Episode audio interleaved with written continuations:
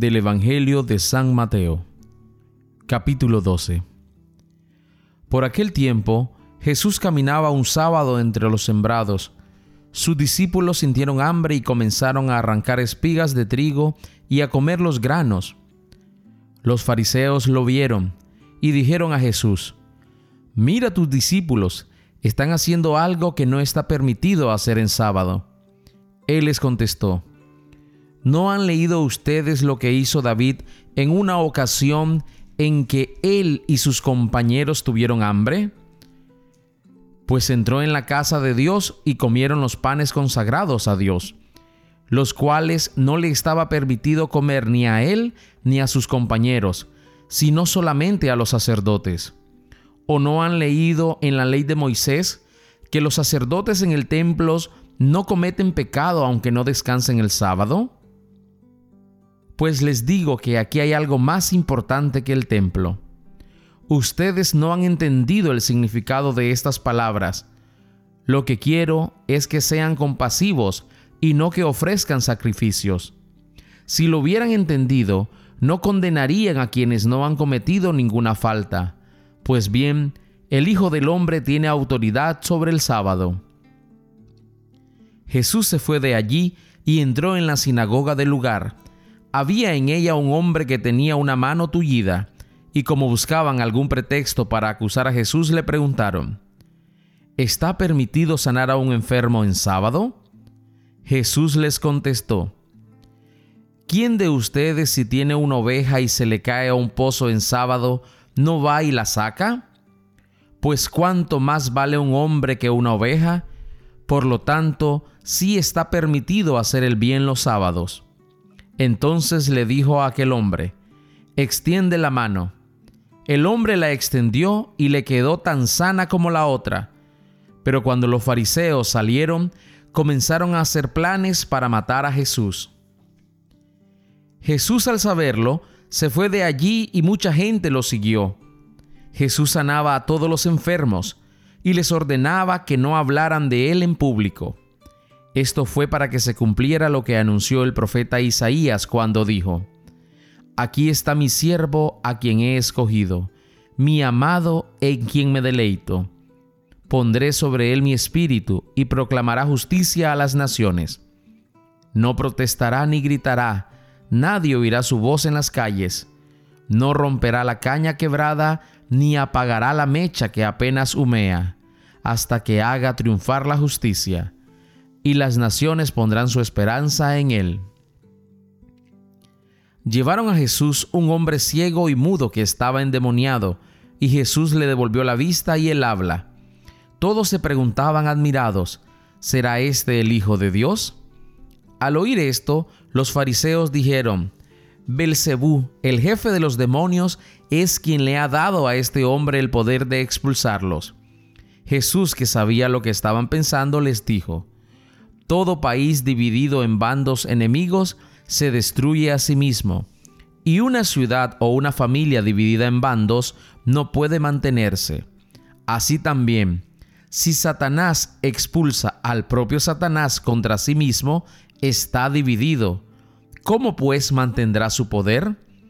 Ustedes dicen que yo expulso a los demonios por el poder de Belcebú, pero si es así, ¿quién da a los seguidores de ustedes el poder para expulsarlos? Por eso, ellos mismos demuestran que ustedes están equivocados. Porque si yo expulso a los demonios por medio del Espíritu de Dios, eso significa que el reino de los cielos ya ha llegado a ustedes. ¿Cómo podrá entrar alguien en la casa de un hombre fuerte y robarle sus cosas si primero no la ata? Solamente así podrá robárselas. El que no está a mi favor está en contra mía, y el que conmigo no recoge desparrama.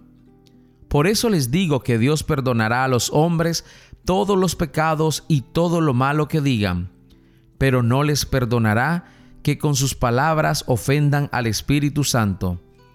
Dios perdonará incluso a aquel que diga algo contra el Hijo del Hombre pero el que hable contra el Espíritu Santo no lo perdonará ni en el mundo presente ni en el venidero.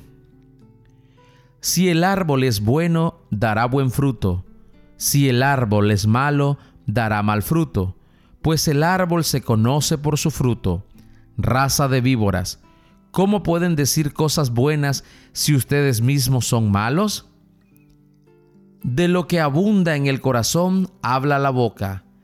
El hombre bueno dice cosas buenas, porque el bien está en él, y el hombre malo dice cosas malas, porque el mal está en él. Y yo les digo que en el día del juicio todos tendrán que dar cuenta de cualquier palabra inútil que hayan pronunciado, pues por tus propias palabras serás juzgado y declarado inocente o culpable. Algunos de los fariseos y maestros de la ley dijeron entonces a Jesús, Maestro, queremos verte hacer alguna señal milagrosa.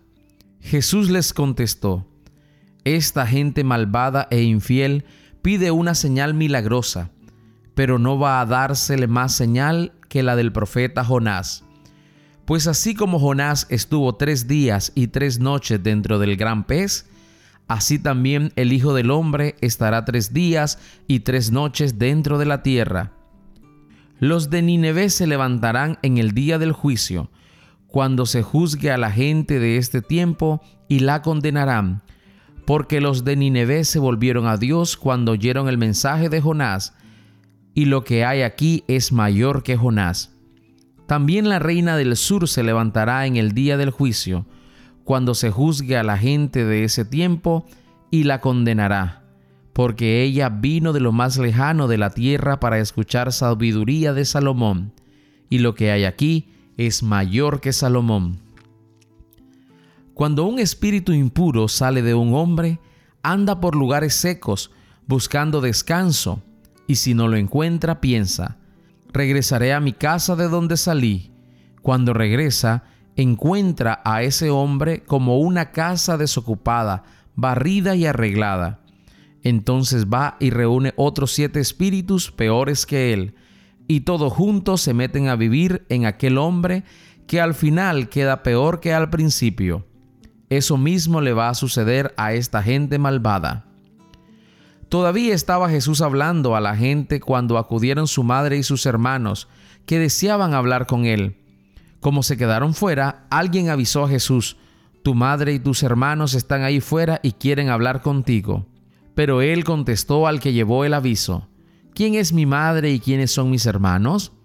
Entonces señalando a sus discípulos dijo, Estos son mi madre y mis hermanos, porque cualquiera que hace la voluntad de mi Padre que está en el cielo, ese es mi hermano, mi hermana y mi madre.